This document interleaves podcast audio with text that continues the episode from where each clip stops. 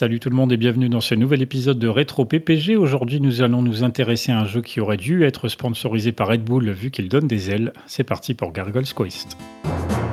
Pour une poignée de gamers, le podcast.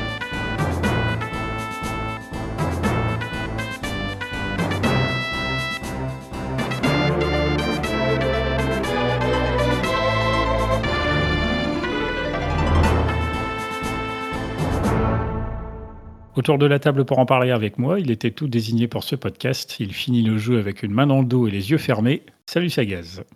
Salut PH. Euh, et ouais, même euh, j'y joue avec euh, un doigt. C'est le talent absolu. Ah, pff, alors là, tu devrais Et un doigt de pied. le gros orteil, tu vois, je peux appuyer sur les deux touches en même temps et tout. Ah, là, on a pris l'expert, hein. il n'y a pas de doute. C'est ce qu'il Ça fallait. va? Eh oui. Et content de se retrouver sur un jeu vraiment que j'apprécie énormément en plus. Ah, Un petit Gargoyle's tu vas- Quest. Tu vas avoir le- de quoi euh, nous donner tes arguments pour nous expliquer pourquoi dans ce- cette émission. Avec grand plaisir. Et j'ai beaucoup aimé on- ton intro quand même. Ouais, Bien trouvé. euh, qui a été euh, écrite à l'arrache juste avant l'enregistrement. Ça, c'est pour le, les petits coulisses. Euh, du coup, pour ce podcast, donc, on va parler de Gargoyle's Quest euh, Red Arimer Makaimura Gaiden, jeu de plateforme édité et développé par Capcom, sorti en 1990 au Japon, puis en 91 en France. Mais avant d'attaquer euh, une petite capsule temporelle sur l'année 91, je vais faire mention de deux choses. Alors tout d'abord, faire un petit, un petit retour sur l'émission Soul Blade qui est parue cet été, euh, où on a fait euh, une petite erreur. Euh, après l'avoir écouté, il faut savoir, hein, cette heure est rentré dans les bureaux de PPG, il était rouge de colère, hein, exactement comme le Red, Eye- Red de, du jeu dont on va parler ce soir, ou rouge comme Super Meat Boy si vous voulez. Il a claqué toute l'équipe rétro et après c'était rouge, mais sur les murs et tout, en mode fatalité, un peu style Mortal Kombat. Euh, en fait, quand Sagaz a abordé l'histoire, l'historique de Namco, euh, il a été fait mention donc du célèbre, on va dire, euh, de 1983 dans le monde du jeu vidéo. Et de crack, il n'y en a pas vraiment eu, ou en tout cas pas de manière mondiale. C'était principalement, c'était d'ailleurs même centré clairement aux États-Unis, notamment à cause donc de la faillite qui tournait autour de l'entreprise Atari. Il faut savoir par exemple qu'en 1983, notamment au Japon, c'était entre autres euh, la sortie rien de moins que de la célèbre Famicom par exemple. Donc euh, pour dire que euh, au Japon, eux, 83, ça se passait plutôt bien. Donc voilà, il fallait faire cette petite, petite correction, puisqu'on a tendance à toujours à se dire 83, c'est le crack, le jeu vidéo était, c'était la catastrophe, il a failli mourir, le média, mais c'est plus. aux États-Unis, il y a eu un peu de ça, mais voilà, c'était plus, subtil quand même. Donc je fais mon mea culpa. Pour le coup, ça tombe bien en plus, c'est encore avec moi que tu es. Voilà, voilà. Donc ça, c'était euh, petite correction par rapport à l'émission précédente. C'était important puisque c'est vrai que dans PPG, on essaye quand même autant que possible, même si c'était un podcast amateur, euh, de transmettre euh, les bonnes informations autant que possible et de ne pas véhiculer justement des fois ce, ce type de croyances un peu euh, erronées. C'est comme j'essaye euh, d'ailleurs hein, de me bagarrer à chaque fois pour qu'on dise bien beat'em up et non pas beat'em all, qui est le, un terme que les Français, euh, moi-même, hein, quand j'étais ado, euh, j'utilisais énormément mais qui est un terme tout simplement faux. Euh, anglais, je sais pas comment on peut dire. euh, quand on parle anglais, voilà, c'est c'est mal parler anglais que dire beat'em all, qui ne veut absolument rien dire, alors que beat'em up, bah, c'est le terme que les anglophones utilisent, donc c'est également le terme que nous-mêmes devrions utiliser. Mais bon. Euh, ça, c'était le premier point. Puis alors, deuxième point euh, plus positif, sachez que grâce euh, aux éditions L'Écureuil Noir, qui est une, une boîte qui développe notamment des guides de jeux rétro, également quelques magazines, mais principalement des guides avec donc des guides assez complets, hein, par exemple sur Donkey Kong Country, Mega Man X, Mario Land, Kirby, que sais-je encore, pas mal de jeux rétro, du Zelda aussi. euh, donc il y a tout. euh, L'écureuil noir est une boîte qui développe, enfin qui écrit des guides assez complets sur ces jeux. Euh, c'est super euh, intéressant. Et bien, euh, nous avons un petit partenariat avec eux puisqu'ils ont fait également un guide sur le jeu Gargoyle's Quest. Et donc, du coup, eh bien, l'idée c'est de faire un petit concours qui va vous permettre de remporter à l'un ou l'une d'entre vous donc un guide aux éditions L'Écureuil Noir sur le jeu Gargoyle's Quest. Pour ça, eh bien c'est assez simple. Euh, sur notre Discord, déjà, bah, il faut que vous soyez sur notre Discord, si jamais vous n'êtes pas encore. Vous allez dans la partie rétro qui va bien, et puis vous écrivez tout simplement « Je participe ». Et comme ça, nous, on prendra en compte les différents euh, noms des gens qui se sont inscrits sur ce concours Gargoyles Quest. On fera un tirage au sort euh, une fois que la date sera dépassée. Vous avez jusqu'au 30 septembre, donc tout, toute la fin septembre, jusqu'au 30 septembre inclus pour vous inscrire. Euh, nous, on fera un tirage au sort après coup. On annoncera le gagnant dans l'émission suivante qui paraîtra début octobre. donc suivez bien, suivez bien nos émissions, suivez bien le podcast pour savoir si vous gagnez ou pas. Euh, j'avertis éventuellement c'est tout de suite le gagnant ou la gagnante, euh, futur gagnant, future gagnante, que de pas forcément être non plus trop pressé le temps qu'on reçoive le guide en question, qu'on l'envoie. Voilà, c'est pas non plus, euh, ça va pas forcément se faire en 24 heures. Mais voilà, donc petit concours, c'est une petite nouveauté là, grâce à ce jeu Gargoyles Quest pour remporter, donc je le rappelle, un guide aux éditions L'écurie Noire. un bouquin super sympa, écrit par des passionnés du jeu vidéo, tout comme chez PPG. Donc il suffit voilà, de se rendre sur le Discord, partir rétro, vous dites que vous participez et vous avez jusqu'au 30 septembre. Profitez-en. Voilà, voilà. Avec tout ça, on va pouvoir donc démarrer notre émission et on va commencer par une petite capsule temporelle de 1991. Alors, euh, je vais te donner quelques titres de films sortis en 91. Euh, si tu les connais déjà et si tu les as vus et si tu les aimes. Euh, parce qu'il me semble qu'en 91, tu étais quand même tout jeune. Bah, en milieu 91, oui, je n'avais que un an. Voilà. Le cinéma, du coup, non. T'es pas encore dedans. Ah, on sait jamais, il y a quand même de bons films euh, qui sont passés, donc euh, il y a des chances que je les ai vus. Ah bah il y a des choses que tu as pu voir après coup, et j'espère que le premier que je vais citer, que tu l'as effectivement vu après coup, puisque en 91, nous avions notamment Terminator 2. Ah, un grand film. Voilà. J'adore ce film. Et je me le regarde euh, de temps à autre euh, sans souci. Très, très, très, très bonne euh, initiative. Nous avions également les Tortues Ninja 2, un peu différent dans l'ambiance. Euh, je t'avoue, j'adore les Tortues Ninja, mais je je vois pas du tout. Gros phénomène, hein, les, Tortues Ninja dans les années 90, puis je vois que du coup aujourd'hui encore, ça reste assez populaire, hein, avec des nouveaux films, des nouveaux jeux, tout ça. Donc, bah là, oui, il y a Teenage, Teenage qui est sorti il n'y a pas longtemps au cinéma, si je ne me trompe pas. Je sais plus le nom exact là, du, film d'animation. Oui, c'est l'adolescence des Tortues Ninja. Également, encore Beat Them Up, sorti sur les consoles modernes. Euh, autre euh, film, autre ambiance également, nous avions l'excellent Le silence des agneaux. Euh, oui, je l'ai vu. Très bon film. Ah ouais, magnifique ambiance. J'adore cet acteur en plus. Ouais. on avait aussi par exemple Thelma et Louise, je ne sais pas si tu connais, mais film fantastique. Je connais, mais je crois pas l'avoir vu, celui-là. Sinon, euh, alors ça c'était plutôt pour des sorties françaises a priori, mais aux États-Unis on avait quelques trucs assez connus également, comme par exemple Point Break, avec ah oui, pas mal. notamment. Ah oui, pas mal. Euh, les surfeurs, tout ça, euh, qui se, comment dire, qui s'infiltrent, voilà. Des surfeurs de haute voltige. Ouais. nous avions également aux États-Unis la famille Adams, par exemple. Ça j'ai pas vu. Alors moi non plus. J'avais le jeu sur Master System à l'époque, qui était carrément dur, qui était sympa, mais assez joli et assez fidèle a priori, mais alors d'une difficulté. Euh. Ah, mais est-ce qu'à l'époque, il faisait des jeux pas difficiles? Ah, c'est, sûr qu'il y a de ça aussi. à l'époque, c'était plus banal. Hein. mais aujourd'hui, ça paraîtrait pour le Dark Souls du jeu vidéo, des trucs comme ça. Hein. Ah, c'est ça. Euh, sinon, aux États-Unis, on avait également, alors là, c'est un petit coup de cœur pour moi, c'est Hot Shots, parodie euh, de film d'action avec euh, Charlie Sheen. Euh, je le connais, mais je ne l'ai pas vu. Hot Shot 1 et Hot Shot 2 sont des films voilà, assez cool qui repassent régulièrement d'ailleurs à la télévision notamment. Ça vieillit plutôt bien. Ça voilà, c'était par un petit tour d'horizon du cinéma en 91. Alors en musique, on va voir si tu es un jukebox ambulant. si je te dis Shiny Happy People. Eh ben, ça me dit rien. ça te dit rien, c'est REM. Ah, j'aurais été plus sur euh, Losing My Religion que celle-là, mais oui.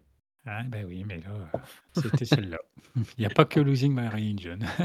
Euh, euh, c'est une chanson que je n'apprécie pas forcément en plus. Hein. Elle me fatigue à force de l'entendre. Mais ah c'est le principe des tubes, hein, c'est que c'est beaucoup diffusé.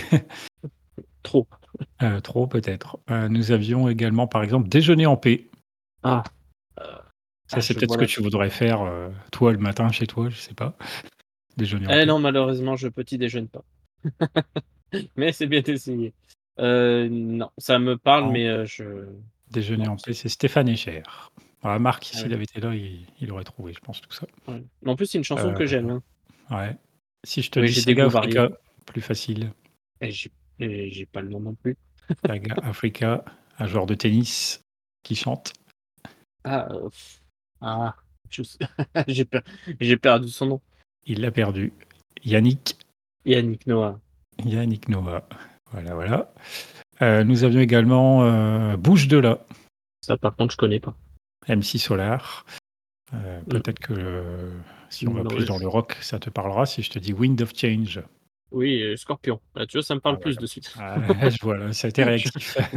Vous comprenez mes goûts musicaux maintenant Et euh, une petite chanson française pour terminer. Qui a le droit? Qui a le droit? Putain, Je vais on pas a le chanter, même le que- droit. Qui a le droit de Euh, faire ça à un enfant Un truc comme ça, les paroles. Ah non, je. C'était Patrick Bruel. Ah oui. C'est, tu vois, c'est, j'ai pas forcément l'artiste. Je connais les chansons, mais euh, j'ai pas l'artiste. Ouais, ouais, 91, ça commence à être loin hein, quand même. Ah, ouais, tu as vu, euh, comme quoi, je suis moins bon. De suite, je suis moins bon. Bon, les variétés françaises, faut m'oublier après.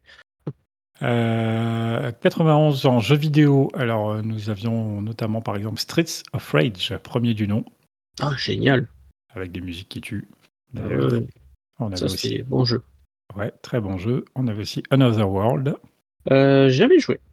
Pas, voilà, c'est spécial hein, de jouer à Another World aujourd'hui, puisque du coup c'est un jeu assez difficile, assez court aussi. Il n'y avait pas eu des rééditions ou autre de, de ce jeu d'ailleurs? Ouais, ouais, ça, ça ressort assez régulièrement. Je ne sais pas aujourd'hui sur quel support on peut y jouer, mais je pense que il y a moyen, sans forcément s'embêter à ressortir le support d'époque. Moi, je dirais Switch à tout hasard. Ah, je, je ne sais pas, il faudrait vérifier. Euh, en 91, on avait par exemple aussi la naissance, tout simplement, de Sonic the Hedgehog sur Mega Drive. Ah bah oui. Oui, oui, oui. Rien que ça. Alors si euh, Gab était là, il me ferait forcément une, une petite pique, hein, parce qu'il a l'impression que je ne parle que de Sonic, euh, que je n'aime que Sonic. Et, d'ailleurs, Sonic the Hedgehog, premier du nom, on a fait également un rétro PPG dessus il y a quelques temps de ça. Je vous invite éventuellement à vous y intéresser. Euh, nous avions sur arcade Street Fighter 2. C'était le début de la déferlante. Oh là là là là là là là. Street Fighter 2. Je mais sur. Euh, j'avais une des nombreuses itérations sur euh, SNES. Street Fighter 2 Turbo, du coup. Oui. Jeu que j'adore. Moi aussi. c'est surtout cette version-là que j'ai joué également à l'époque. Euh, nous avions en 91 Lemmings. Est-ce que tu as déjà fait un Lemmings? Euh, non, ça me tente. Ça fait des années que c'est dans mon backlog et j'ai jamais joué à Lemmings. Donc, euh, jeu sympathique, hein, de- évidemment, avec de la réflexion. Il faut donner les bons euh, jobs, on va dire, aux différents Lemmings pour qu'ils arrivent à la fin du niveau. Les premiers niveaux, c'est toujours assez tranquille. Et puis, euh, au bout d'une petite dizaine, vu qu'il y a beaucoup, beaucoup de niveaux dans un Lemmings en général, ça commence à être un petit peu plus compliqué d'amener euh, un pourcentage minimum de Lemmings à la fin. Bah, tu vois, ça me tentera peut-être à la fin de ce rétro à me à m'y mettre dessus vraiment. Voilà, pareil, hein, des- il y a beaucoup d'épisodes sur plein de consoles différentes. euh, je pense qu'il y a moyen de trouver quelque chose assez facilement. Et puis un petit dernier, 91, euh, alors aux États-Unis et au Japon, puisque ça n'était que en 93 ensuite euh, en Europe et notamment en France, euh, Mystic Quest, jeu action RPG sur Game Boy. Et oui, jeu, j'aime bien. J'aime bien. ouais, un jeu qui a fait Bah, j'ai- j'aime la Game Boy. Zelda. tu aimes la Game Boy, ouais, ça, Vous l'aurez compris, j'aime la Game Boy. cru comprendre et je pense que tu vas encore le mentionner euh, quelques fois dans cette émission. Ah, bah, Euh, donc du coup, Gargoyle's Quest, euh, comment alors euh, comment fait-on pour y jouer aujourd'hui à Gargoyle's Quest Avant de commencer à parler un petit peu du jeu, sachez que moi, bah, j'y ai joué tout bêtement, en- comme de toute façon les trois quarts du temps, c'est comme ça que je fais via l'émulation, évidemment. Ça c'est euh, la solution facile et généralement fonctionnelle. Après, évidemment, on peut toujours sortir la Game Boy d'époque avec la cartouche qui va bien. Bon, je pense pas que ce soit excessivement cher d'avoir un jeu comme celui-là aujourd'hui. Euh, c'est plus avoir une Game Boy et les piles qui vont bien, surtout. ouais, c'est ça, faut acheter un, tracteur de piles. Mais euh, je crois, euh, tu m'as dit qu'a priori, il y a quand même une façon beaucoup plus moderne et donc plus simple, à la limite, d'y jouer aujourd'hui. C'est L'abonnement Switch Online, il est dedans. Ah, Il pratique. est compris dedans. Oui, surtout que je pense que la jouabilité, ça, du coup, s'agrémente de, de sauvegarde, de peut-être de possibilité de rembobiner tout ça, non? Euh, bah, tu... euh, J'ai jamais trop fait le... leur système de jeu rétro, mais euh, de mémoire, oui, tu as des save states et tout ça dessus. Mm. Un peu façon émulateur d'ailleurs.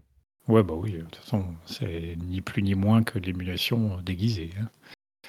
Alors ça, c'est pratique. Du coup, pour celles et ceux qui veulent éventuellement se mettre à Gargoyle's Quest aujourd'hui, voilà, si vous êtes abonné au service online de Nintendo, bah, du coup, c'est l'occasion.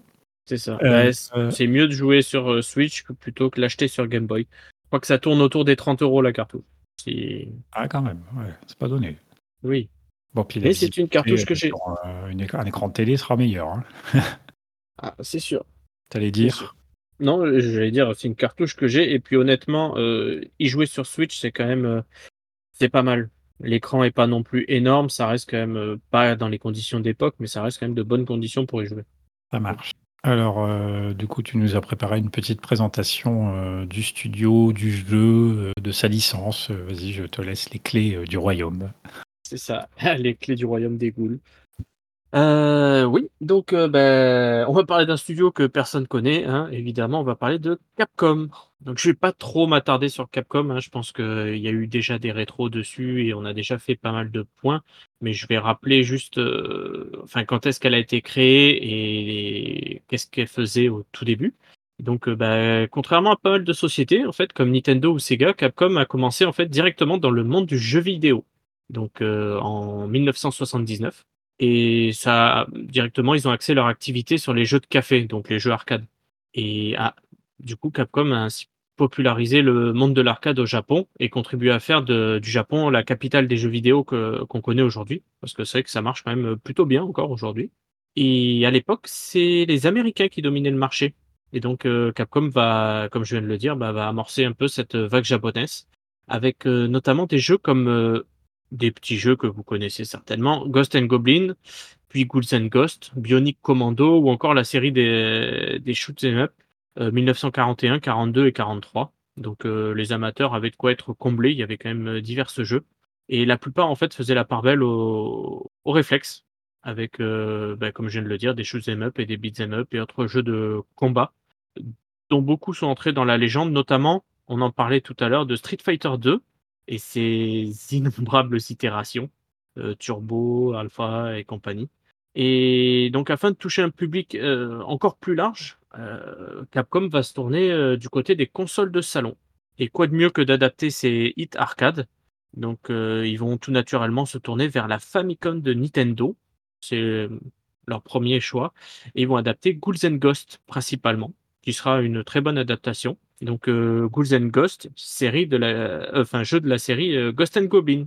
Donc, vous savez, ce jeu en défilement horizontal où on incarne Arthur qui doit sauver la princesse Guenièvre et qui aussi pour, euh, connu pour sa difficulté légendaire. Et Ah ouais, parmi tous ses ennemis, ouais, ouais, un peu. et d'ailleurs, on en parle encore aujourd'hui. Et d'ailleurs, parmi tous ses ennemis, on retrouve euh, une gargouille rouge, une gargouille volante rouge, dont nous allons parler un peu plus en détail aujourd'hui. Et donc, ben, je vais vous faire euh, juste petit rappel de Gargoyle Quest. Et tu notes quand même la transition au fur et à mesure qui est quand même pas mal cette fois. C'est court, mais c'est pas mal. Et donc, euh, donc petit rappel, donc euh, Gargoyle Quest, comme PH l'a dit tout à l'heure, c'est sorti sur Game Boy entre 90 pour le Japon et l'Amérique et 91 en Europe. Donc, bah, c'est un jeu défilement horizontal. Et on parle, comme je vous parlais tout à l'heure, d'une gargouille rouge. Et si vous avez déjà vu la jaquette, petite anecdote, euh, la gargouille est verte dessus. Donc, euh, petite erreur euh, qui a été faite. Mais en fait, ça... Mais en fait, ça... il y, a- y y plein de jeux après où on mettait du sang vert au lieu du sang rouge en se disant que ça serait moins violent, mais bon. Ouais, mais après là, c'est surtout que ça collait plutôt bien à l'époque parce que prends l'exemple de Dragon's Lair où le dragon était vert, Dragon Ball où le dragon était vert. Donc euh, c'est vraiment tout ce qui était euh, côté un peu dragon, tout ça, c'était ça restait côté vert et aussi pour euh, par rapport, enfin si je puis dire, au graphisme de la Game Boy avec ces espèces de nuances de vert. Du coup, ça collait plutôt bien à la cartouche avec le jeu en lui-même. Donc Ça colle moins avec son nom d'origine, mais bon. oui, c'est sûr que Firebrand ou Red Hammer, ça fait un peu bizarre, sachant que tu vois une gargouille verte sur ta, sur ta cartouche. Mais bon, écoute, ça n'en reste pas moins que ils n'ont pas changé ça. Et en gros, bah, voilà pour, euh, pour l'explication un petit peu de Capcom et de, de Gargoyle's Quest. Et je vais vous parler vite fait de l'histoire et un peu de comment, enfin, ce qui se passe dans le jeu. Donc l'histoire, en fait, elle est assez simple. On est donc cette fameuse gargouille rouge euh, Firebrand et on doit sauver le royaume des ghouls de l'infâme Brigger. Donc euh, ça, c'est un pitch euh, assez simple et qui va nous permettre, en fait, ça va nous mettre dans un monde où on commence un peu en vue de dessus, un peu à la Zelda. Donc ce qui est surprenant, sachant que je vous ai dit c'est un défilement horizontal, c'est un peu à la Zelda où on peut parler aux personnages pour avoir entre guillemets nos quêtes et accéder au donjon. Et comment, qu'est-ce que je peux dire euh, On a quatre actions possibles, comme euh, parler, ramasser, euh, voir un peu ce qu'il y avait autour, tout ça.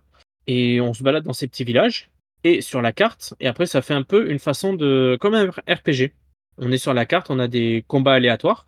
Donc on fait ces combats et ces combats se passent justement en défilement horizontal avec des ennemis. Et quand on gagne le combat, on obtient des vials. Alors les vials, c'est la monnaie du jeu. Ça nous permet d'acheter euh, des vies supplémentaires. Alors, je vous avoue que j'ai joué sur une version qui était traduite. Donc, si ma mémoire est bonne, ça s'appelle des Wind Charms en anglais. Et ça, on le trouve dans les villages parce que chaque village, ça nous permet d'avoir un code très important dans les églises afin de pouvoir revenir à cet endroit-là. Donc, il faut bien noter euh, à l'ancienne les codes sur les papiers. On avait ça, on avait notre petit vendeur et on avait nos petits bonhommes qui nous racontaient une petite bribe d'histoire ou alors euh, le maître des lieux qui nous disait qu'il avait perdu ses pouvoirs et qu'il avait besoin de récupérer euh, les lanternes qui vont nous permettre en fait de récupérer tous les pouvoirs de Firebrand afin d'accéder au boss final avec euh, la totalité de, de sa barre de vie, de sa barre de vol et tout ça. Donc euh, voilà un peu pour le jeu, c'est un espèce de mix entre du défilement horizontal, défilement horizontal, jeu de plateforme, et avec des notions de RPG parce que vous pouvez, euh, comme j'ai dit, vous avez la vue de dessus, les combats aléatoires, euh, les différentes, euh, les différents pouvoirs à changer. Il y en a quatre différents. Vous avez vos petites vies supplémentaires, cette petite forme d'achat, et, puis voilà, voilà un petit peu comment se passe le jeu. Sachant que j'ai noté qu'apparemment on a en tout six, en plus donc du côté exploration, comme tu le dis, le, côté RPG du jeu, les combats aléatoires, on a apparemment six niveaux six palais en quelque sorte, si je peux dire ça comme ça, euh, qui sont donc des niveaux plus longs, donc en mode de plateforme, ouais, euh, complètement. Comme notamment euh, dans le niveau 2, c'est une tour. Le quatrième, c'est le, désert de la destitution. Là, j'ai marqué. J'ai pas les noms de tous, mais voilà, il y a six, six gros niveaux qui sont effectivement entourés de phases d'exploration RPG light.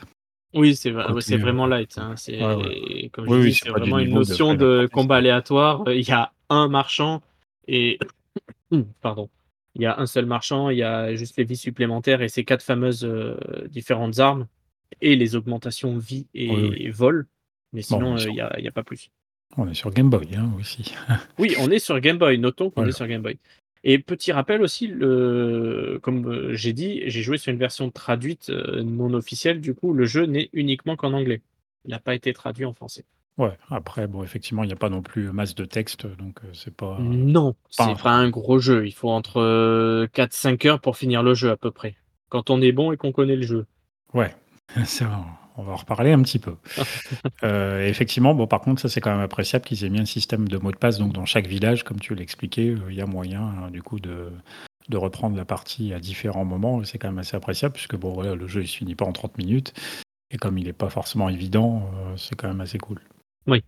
Euh, bah ouais, ça me paraît bon pour ce qui est de la, présentation du jeu. Alors euh, moi, il faut savoir que c'est un jeu euh, que je connaissais un petit peu déjà à l'époque, mais auquel j'avais pas forcément plus prêté attention. Donc là, clairement, c'est pour le podcast que je m'y suis plongé, donc très récemment, j'ai trouvé l'expérience plutôt quand même globalement agréable. Toi, du coup, c'est un jeu que tu connaissais déjà bien à l'époque. Oh oui, moi c'est un jeu que je connaissais plutôt bien et où j'ai passé quelques paires de piles dessus.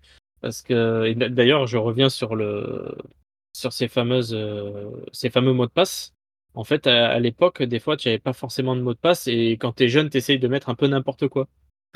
et des fois, ça fonctionnait. Tu te retrouvais à un niveau, peu importe, 2, 3, 4, avec euh, des fois plein de vie ou des choses comme ça. Donc c'était assez rigolo. Mais c'est vrai que même euh, petit, par contre, j'ai souvenir que j'étais jamais allé trop trop loin. Je devais faire la moitié du jeu, pas plus. Alors qu'aujourd'hui. Ça gaze le hacker. c'est ça. non, mais vous noterez quand même, la plupart du temps, on essaye les jeux, j'ai quand même les cartouches et autres. C'est bien, c'est très très bien. C'est tellement confort, hein, les émulateurs quand même. Ah, ça c'est certain. Je, je, ne dis pas le contraire. Euh, alors, on va commencer comme d'habitude par les points forts. Je vais te laisser euh, éventuellement m'en détailler quelques-uns. Je verrai si euh, j'ai de quoi rajouter. Vas-y. les points forts, ben, je vais parler justement de ce fameux défilement horizontal et ce côté plateforme. je le trouve vraiment bien fait et très précis. C'est quand on va se, se coller sur une paroi, ça se. Oui, parce qu'en en fait, on a le pouvoir de se coller sur une paroi. Si on saute de droite à gauche, on peut se coller ça, je trouve ça super bien fait et je trouve qu'on a bon au niveau au début, c'est pas flagrant, mais après on a quand même de l'horizontalité, mais on a de la verticalité aussi. Les niveaux sont pas tous construits de la même manière et ça nous permet quand même de diversifier un petit peu notre manière de jouer, nos réflexes et tout ça. Et ça, je trouve que c'était un bon point en fait. le côté plateforme était vraiment sympa pour de la Game Boy.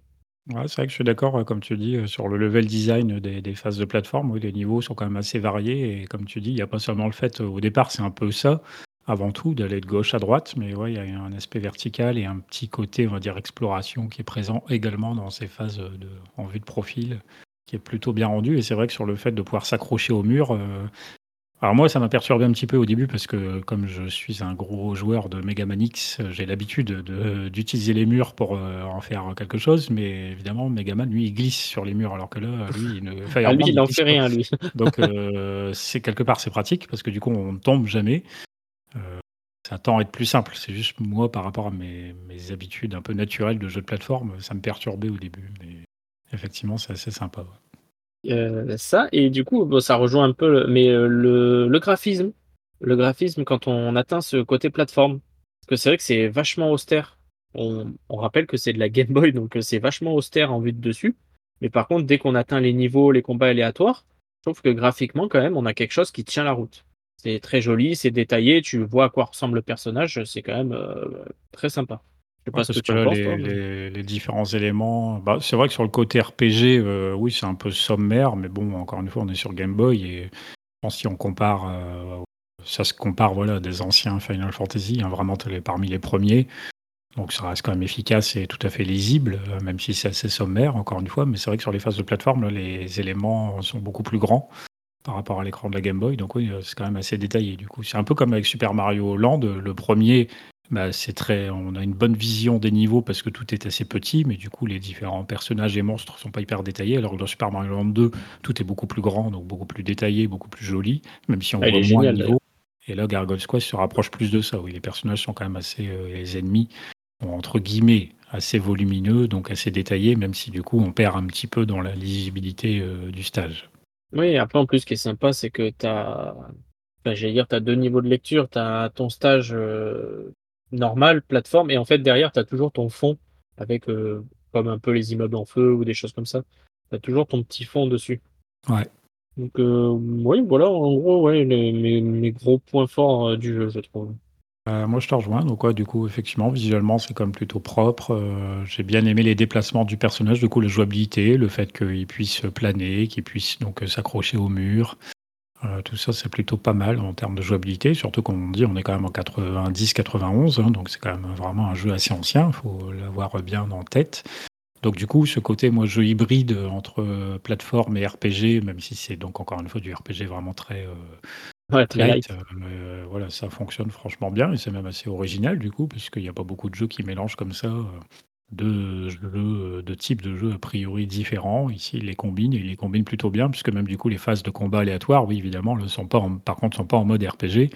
On est à nouveau donc dans un truc type, euh, c'est pas combat de boss, mais en gros, on est juste sur un seul écran avec euh, un ou deux ennemis à battre, voilà. Et donc c'est c'est plutôt c'est plutôt agréable. Et puis après, bon, c'est important même à faire dans le jeu, puisque comme tu l'as mentionné, il faut absolument récupérer beaucoup beaucoup euh, d'argent pour pouvoir s'acheter euh, des beaucoup, beaucoup de vies.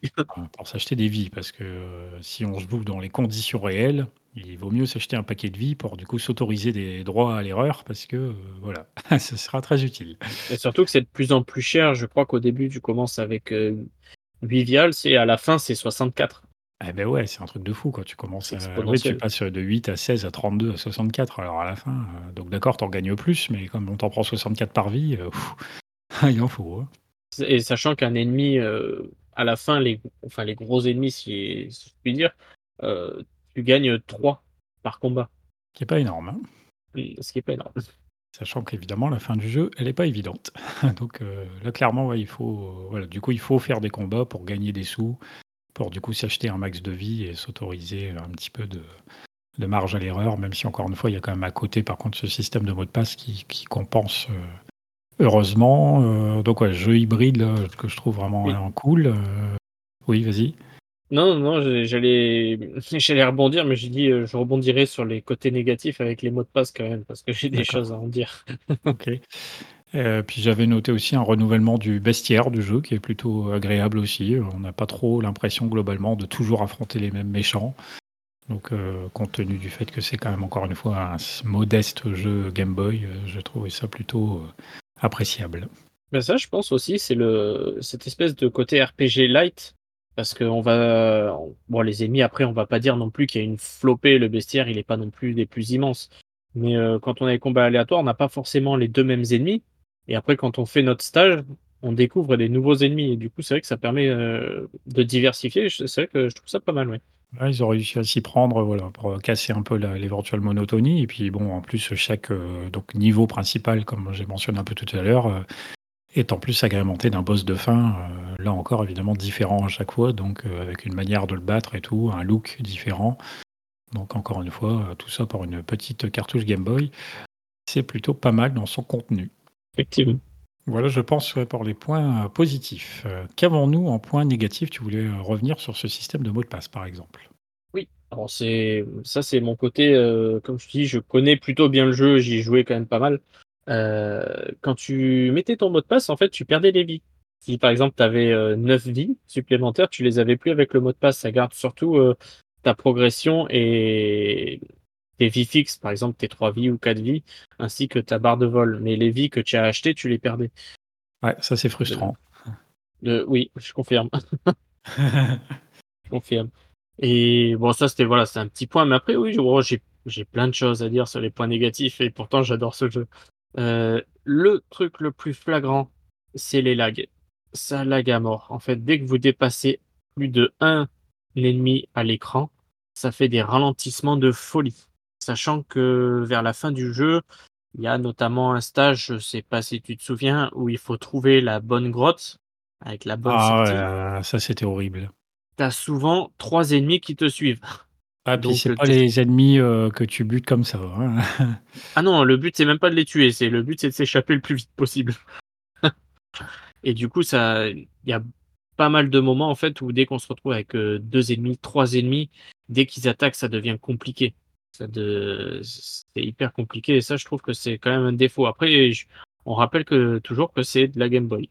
Donc, heu, Ah c'est vrai que là sur la voilà. fin du jeu, oui, avant d'arriver au dernier, heu, stage, ouais, on arrive sur, heu, dans une zone géographique avec plusieurs entrées de grottes, sauf qu'en réalité, il y en a qu'une seule, je crois, qui ou 2 qui permettent du coup d'accéder vraiment à la suite du jeu et toutes les autres, c'est des grottes, factices.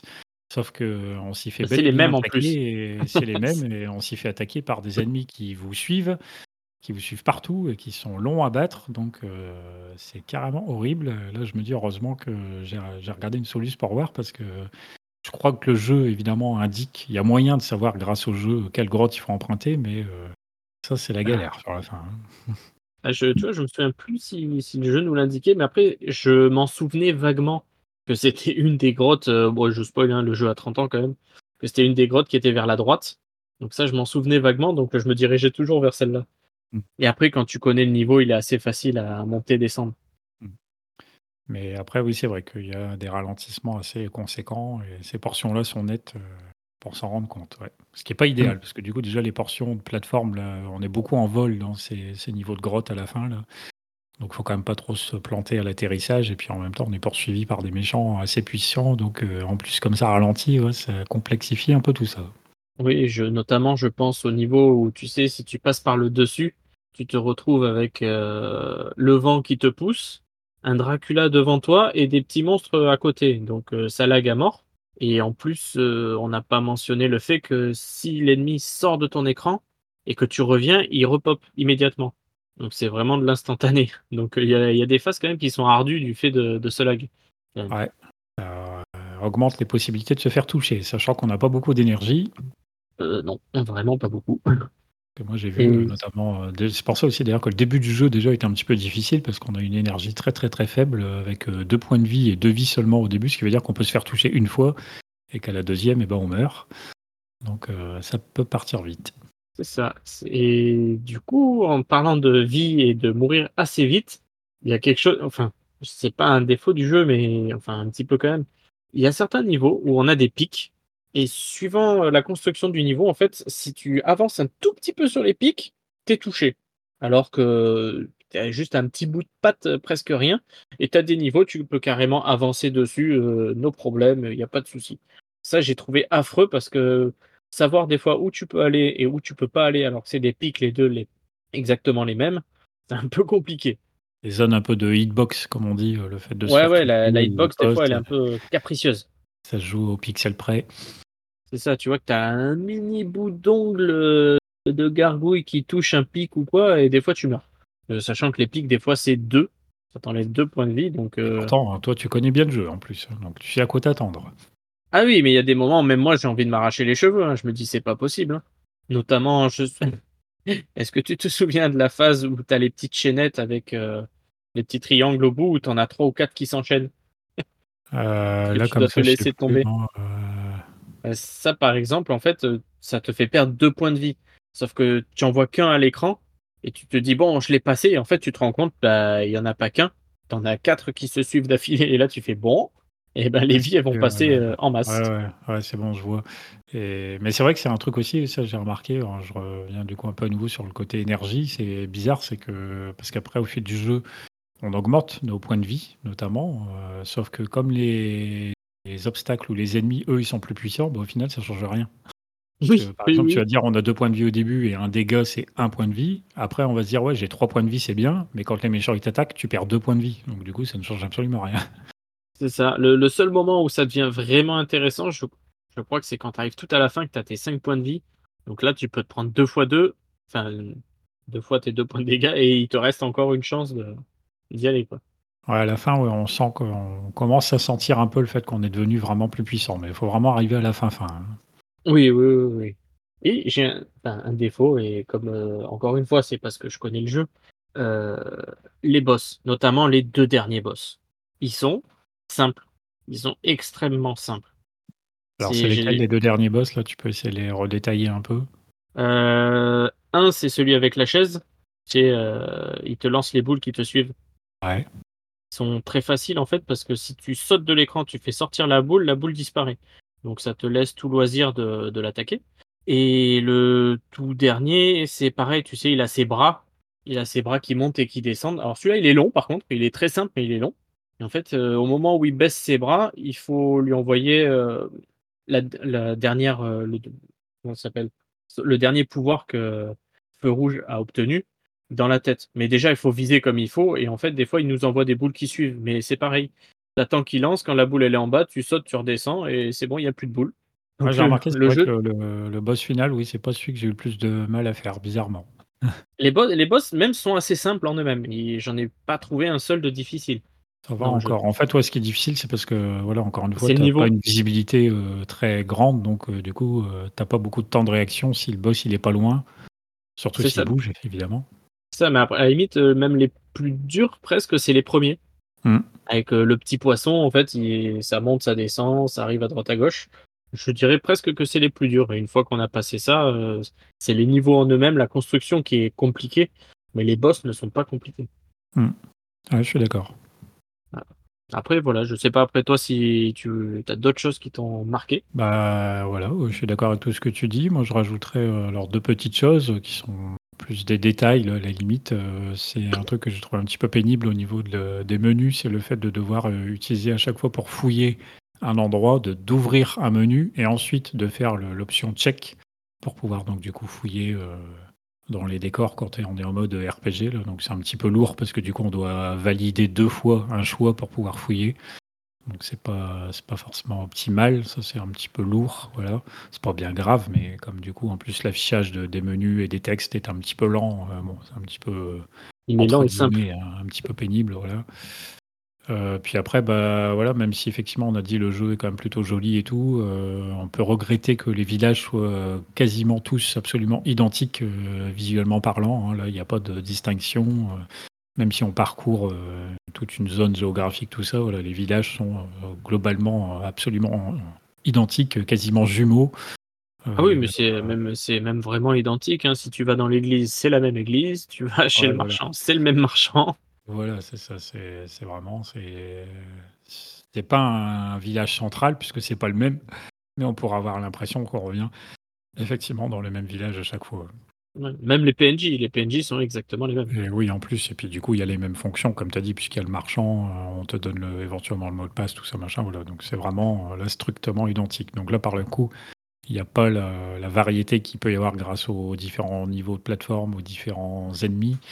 Là, malheureusement, dans les villages, euh, on perd, euh, on perd ce truc-là. Donc ça, c'est un petit truc un peu dommage. C'est pas bien grave, ça n'empêche pas le jeu d'être euh, intéressant néanmoins, mais voilà, ça, là, ça donne un petit côté répétitif. Par contre, qui fait pas trop, qui va pas trop avec le côté aventure, puisque là, c'est quand même quelque chose qui est mis en avant, le fait qu'on parcourt un monde. Du coup, même si les niveaux de plateforme traversée nous donnent bien l'impression qu'on parcourt un monde avec différents univers, les villages, par contre, ne vont pas dans ce sens, c'est un petit peu dommage. Oui, sachant que, comme tu l'as dit tout à l'heure, tu sens la montée en puissance euh, euh, de notre petite gargouille, mais après, oui, les villages, c'est tous les mêmes. Il n'y a pas de distinction.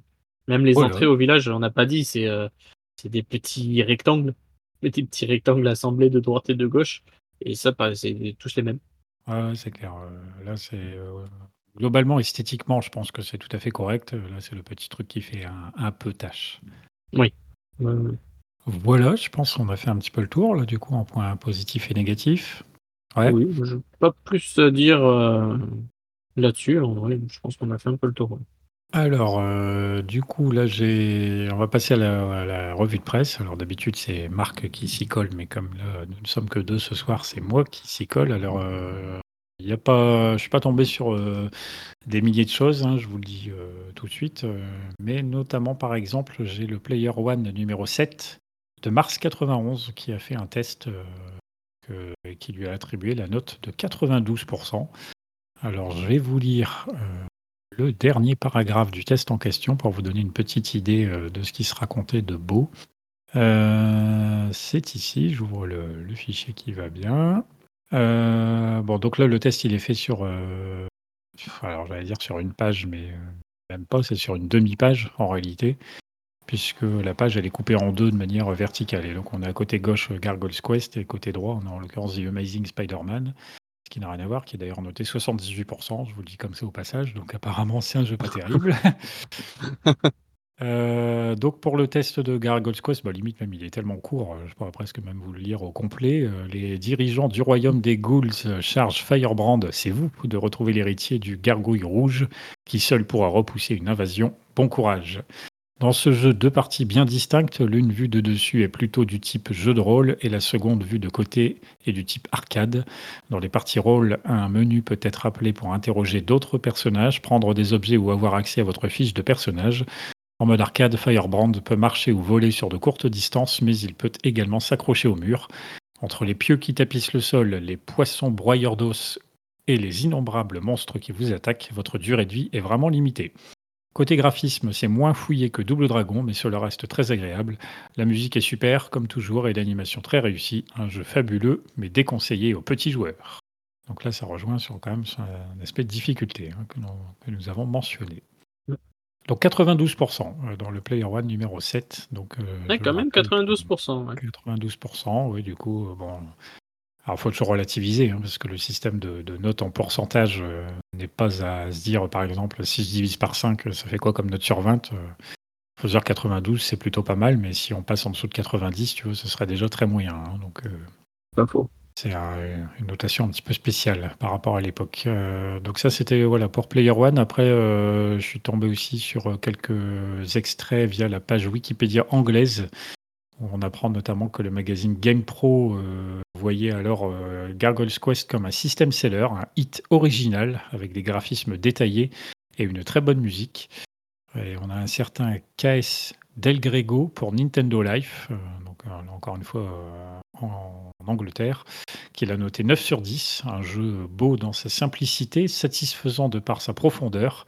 Euh, Gargoyle's Quest est un souvenir douloureux d'à quel point les jeux étaient bons avant et une preuve solide de tout le potentiel qu'avait la Game Boy.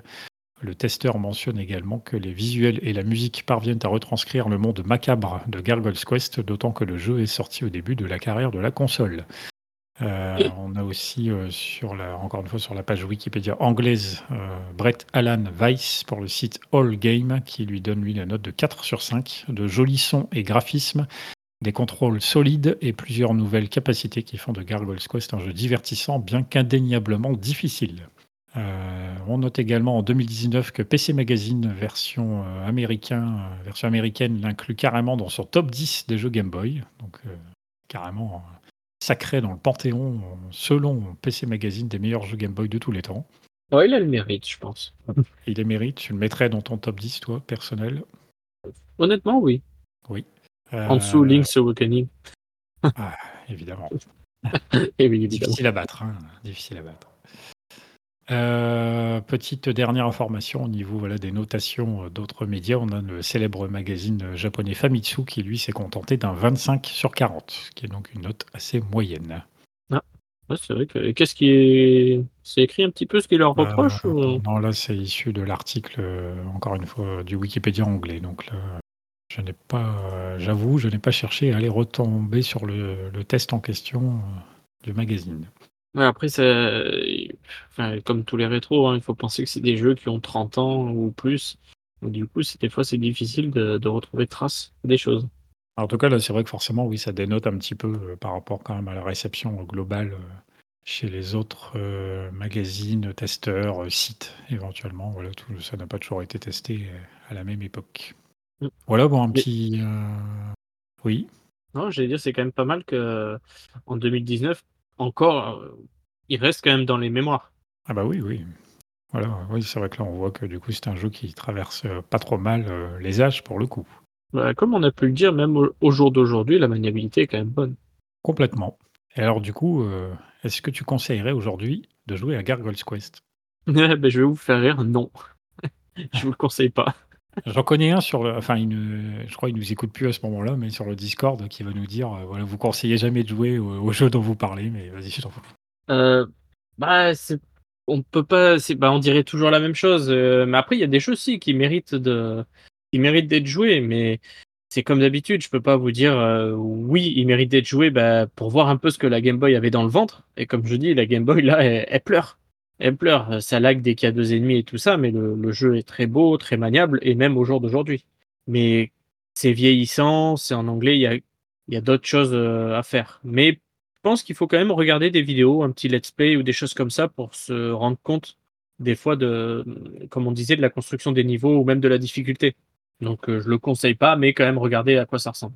Alors, euh, c'est vrai que j'ai hésité un petit peu moi aussi, puisque du coup, je sais qu'il y a également un jeu sur Super NES où on contrôle également euh, Firebrand, hein, si je dis pas de bêtises. Oui, sur NES aussi. Ah, euh, oui, sur je crois qu'il y en a un sur NES aussi. Peut-être bien si a vérifié, mais du coup, voilà, je veux dire, c'est parce que c'était à la limite le côté intéressant de ce jeu-là, justement, c'était de jouer entre guillemets un méchant avec euh, du coup des capacités un petit peu différentes. Euh, donc là, le fait qu'il puisse voler et tout, s'accrocher au mur, voilà, ça c'était quand même assez, sympa. Donc par rapport à l'univers Ghouls and Ghost dont il est tiré, euh, ça permettait d'avoir quelque chose d'un petit peu dans, le, oui, dans le même esprit, mais tout en étant quand même différent. Donc pour ça, je pense que c'est plutôt intéressant d'y jouer. même si, voilà, moi, à la limite, je conseillerais, mais il faut savoir que voilà, l'alternance entre guillemets RPG euh, soft et côté plateforme, tout ça, c'est quand même vraiment euh, hyper intéressant. Après, oui, c'est clair que c'est un jeu qui est vraiment difficile, donc euh, ça c'est un petit peu embêtant. On sort doute quand on joue à un jeu qui est sorti dans les années, au début des années 90, mais quand même. Mais à la limite, ouais, moi je, je conseillerais plutôt. Ça a quand même été une agréable, pas de découverte, puisque je savais quand même à peu près à quoi m'attendre, mais plus redécouverte du coup peut-être voilà, en dehors de sa, difficulté, j'ai quand même, euh, quand même passé un bon, un bon petit moment avec ce jeu. Mm. Et du coup, petite, du coup, je reviens sur le fait, celui qui est sorti sur NES et également sur Game Boy, chose qu'on sait un peu moins, c'est le 2. Il existe un 2. Ah, et ben voilà. et sur SNES, c'est Demon's Crest. Ouais, voilà, Demon's Crest. Je sais que j'ai joué un petit peu celui-là. Forcément, il y a des séquences en mode 7, évidemment qui était peut-être un petit peu plus spectaculaire. Voilà. Oui, la réponse est la première Game Boy. Hein. J'aime bien dire là. ouais, bon, moi aussi je dis la Game Boy. Hein. Ça fera peur à quelques puristes, mais c'est là. Et, mais oui, oui, donc euh, là, il y a le premier, il y a le second qui est aussi sorti sur, euh, sur Game Boy et NES. Ça marche. Ben voilà, je pense qu'on a fait à peu près le tour euh, de Gargoyle's Quest, donc jeu Game Boy sorti au tout début des années 90. Hein. C'était, oui, c'était effectivement, c'est bien de le préciser, sur la toute première Game Boy, euh, la monochrome. Hein. C'est ça. Euh, donc ça va aussi avec les limites techniques de l'époque. Euh, avant de conclure l'émission, je rappelle que nous avons donc un concours pour gagner un guide aux éditions L'écureuil noir sur ce jeu, donc Gargoyle's Quest Game Boy. Donc si vous aimez ce jeu, si vous aimez les guides, si vous aimez les magazines rétro, n'hésitez pas. Et les PPG. Et les PPG, éventuellement, ouais. Euh, n'hésitez pas à participer à ce concours. Euh, c'est tout simple, c'est gratuit. Il suffit donc d'être inscrit sur le Discord. Euh, partie rétro, vous écrivez que vous désirez participer au concours en question. Vous avez donc, je le rappelle, jusqu'au 30 septembre inclus pour vous inscrire et nous donc on annoncera le gagnant ou la gagnante dans l'émission suivante qui doit qui paraîtra début au début du mois d'octobre.